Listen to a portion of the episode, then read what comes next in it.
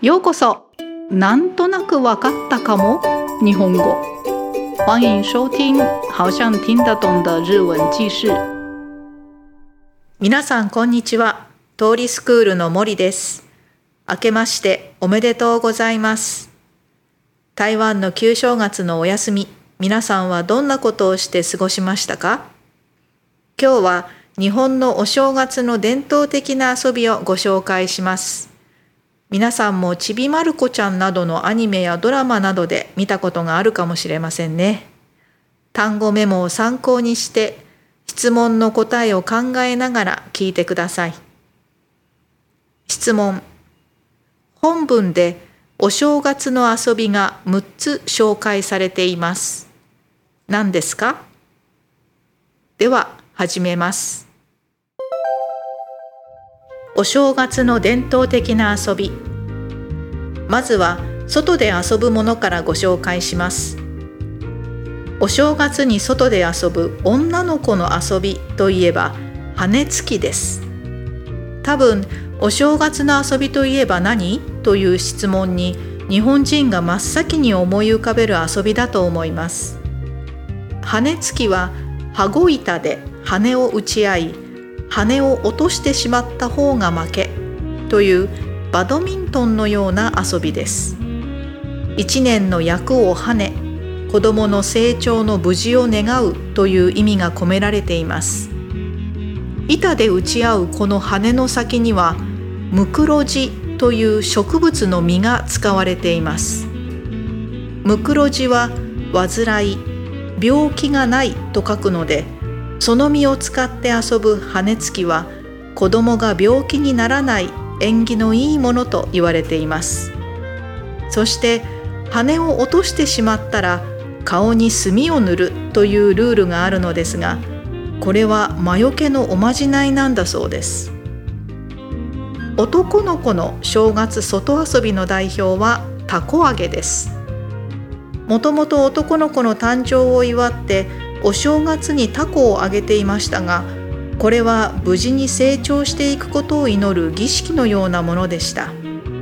祈りや願いをタコに乗せて天に届けるという意味がありましたから縁起のいい遊びとして定着していったようです。もう一つ奈良時代に中国から朝鮮半島を経て伝わってきた遊びに駒回しがあります。一人でも楽しめますし他の人とどちらの駒が長く回っているかを競うような遊び方もできます。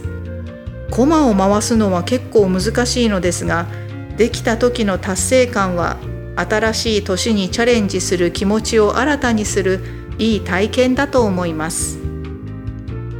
次に家の中でする遊びですがおすすめは福笑いです。遊び方は簡単です。顔の輪郭が描かれた台紙に眉目鼻口の形の紙を並べていきます。並べる人は目隠しされているので大抵面白い顔になります。それを見てみんなで初笑いをする。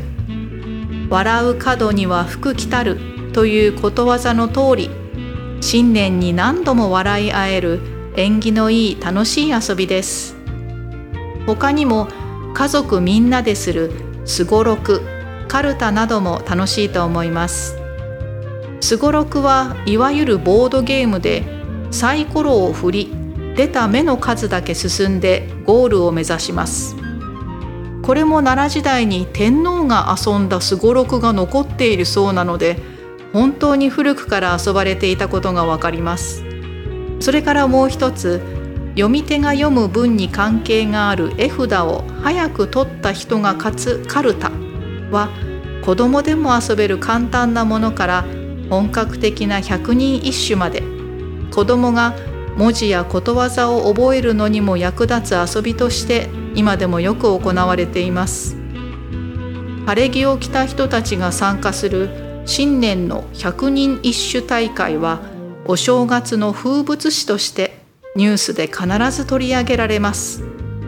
カードを使った遊びは遊びながら学習もできるし家族全員で楽しめるので一家団らんにぴったりだと思います。では質問の答えです。質問。本文でお正月の遊びが6つ紹介されています。何ですか？答え。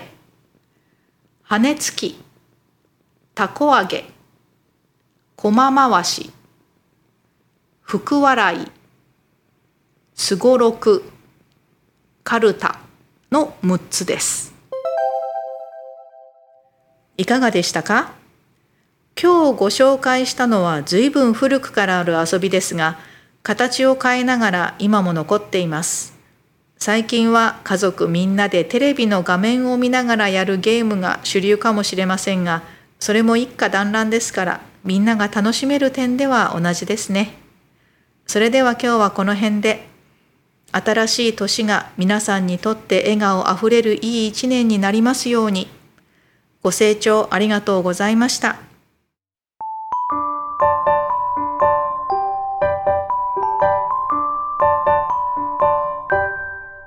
那么接下来是这个内容的简单的解说，已经听得懂的人就不用再听了哦。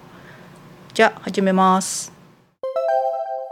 はい、ではちょっと解説してみます。まず首先就是在户外玩的游戏来介绍了。在过年在户外玩的女孩子的游戏，就是讲到这个户外玩的女孩子的游戏，就应该很多日本人第一个想到的就是羽根つきです。羽根つき是有点像那个羽毛球跟毽子组合的游戏。诶，羽根つきは羽子板的，羽子板就是像有点像桌球的那个球拍，就是木头做的球拍，诶，是长方形，比那个桌球的拍子大一点。用这个球拍来打羽毛毽，然后就打来打去。如果是把那个羽毛毽掉下去，就掉下来就输了。嗯，真的是很像那个羽毛球的游戏啊。它的就是玩这个的意思， 玩这个游戏的意思是一年の役を跳ね、子供の成長の無事を願うという意味が込められています。就是把一年的役就是厄运ですね，不好的运打出去，然后就要庆祝，就是要诶愿小孩子平安无事成长。诶，这个一大的うち要羽の先，就是这个羽毛剑的头上面利用的是叫做五患子木库罗基的植物的果实。五患子就是五就是没有的那个五，然后患是患者病患的那个患，所以无患子的意思就是没有生病的意思。所以就是用这个果实来玩的羽根つき，就是小孩子就是用用这个果实，利用这个果实来。玩的这个羽根つき，代表就是小孩子不会生病 的非常吉祥的游戏。で、羽を落としてしまった。然后有一个规则，如果你把那个羽毛剑掉下去的话，你就你就被用墨汁画脸啊。这个画脸，墨汁画脸是一种辟邪的意思。哎，对于就嘛，从头到尾都是很吉祥的游戏。哎，第下一个就是男孩子的。诶，过年 户外游戏的代表就是タコ揚げ，タコ揚げ就是风筝，タコ就是风筝，呢，就是放风筝啊。放风筝原本就是男孩男孩子出生庆祝男孩子出生，而过年好像都是有放风筝啊，意思就是希望男孩子平安长成，呃，平安成长。嗯，那这个也是把那个。风筝上面，你的祈祷、你的愿望放在风筝上面，就是放到天空上面，就是 呃送到天上的意思。所以就意思就是也是縁起のいい遊び，縁起がいい就是很吉祥、好兆头的意思。嗯，就因为是很吉祥，所以就扎根了。でもう一つ另外一个奈良時代に中国から从中国传来的另外一个游戏叫駒回し。駒就是陀螺，回し就是就是让它转的意思呢，就是要转陀螺 的游戏。那这个是一个人也可以玩，也可以跟其他的人比赛，可以让他转哪一个比较，诶转的比较久一点。嗯，那这个是转这个陀螺，其实真的需要技巧，还蛮难的。所以呢，就是成功的时候的那种成就感，应该是代表是在新年的一年。重新有了这种挑战的新的一个很好的体验吧。はい。で、接下来我们啊，我就介绍了那个室内玩的游戏，家の中でする遊び。那我是すめ我推荐的是福笑いです，因为它很简单，簡単です。就先准备了有画那个脸的轮轮廓的纸啊，轮廓的纸，然后再另外准备眉、目、鼻、口、眉毛、眼睛、鼻子、嘴巴的一个都都是这个形状来切好的小小纸片， 然后就游戏就是把这些眉毛啦、眼睛就是摆好，就是做一个表情。那但是要摆的人是要目隠しをします。目隠し就是，呃，嗯。遮住你的眼睛，所以就是看不到的情况上要摆的话，大部分都是变得很好笑的脸啊！大家都看到这个过程呢，呃，或者是大家看那个呃完成的那个脸，就一定会笑嘛。 那这个就是代表“笑う角には福来たる”日文的一个成语，“笑う角には福来たる”好像叫笑呃笑口常开，幸福自然而来。的，嗯，这个成语一样，就是新年，如果大家一起笑嘻嘻的话，一定会有好事来。的一个，嗯，很有趣的游戏。那另外还有跟大家一起玩的，呃，可以跟家人一起玩的スゴロク和カルタ也不错。啊，スゴロクはいわゆるボードゲーム，所谓的呃桌游。嗯，サイコロを振り，サイコロ就是骰子，就是丢骰子。然后出多少就进多少，然后就是往这个终点而前进，是呢，嗯，就有点像类似那个大富翁，大富翁的日文叫金色 game 的是， 啊，这个也是在那个奈良时代，差不多八世纪的奈良时代，呃，天皇玩过的斯锅罗库都留着，所以真的很久以前就开始玩。那还有另外一个是卡鲁塔，那卡鲁塔是花牌。大家最近好像是有很多漫画里面出现，嗯，应该很多人认识吧？啊，卡鲁达就是就摆在桌上摆好那些牌子，然后就是一个人念那个跟念一个句子啊，抢的人啊，就是呃底下的人就是抢那个跟那个念的句子有关系的牌子，是呢？啊，这个是小孩子也可以玩的很简单的东西也有。还有就很正式的，就叫做“百人一首”，百人一首，百人一首是在平安时代，差不多平安时代前后，就一百个人，一百个人念的各个念的诗，是呢。所以就是“百人一首”，如果要玩的话，就是你要一定要要先背这个一百个诗才可以玩，所以这个比较难。嗯那诶，嘛，那么小孩子要玩的话，也可以背一些字啦，或是成语也好，嗯，就可以一边学习一边玩的一个很好的游戏。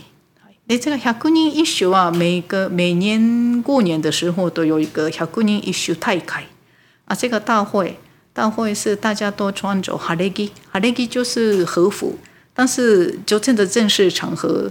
才会穿的和服，像那个未婚女孩子的话，就穿那个袖子长长的，叫福利袖的正袖的是呢，就是穿这些和服来参加的。所以在那个新年的那个新闻就会说，我修嘎子诺福不自喜，福不自喜就是风物诗的这个福不自喜嘛，嘛代表那个季节的东西，来新闻一定会报道。马卡多就是像这个。卡多的卡鲁达的是呢，卡鲁达哇，一边可以学习，一边可以玩，也而且是跟家人一家人可以一起玩的，非常适合全家团圆的游戏吧。听完结束之后，记得再从头挑战一次哦。那么我们下次见。お時間あったらまた聞いてください。 ご清聴ありがとうございました。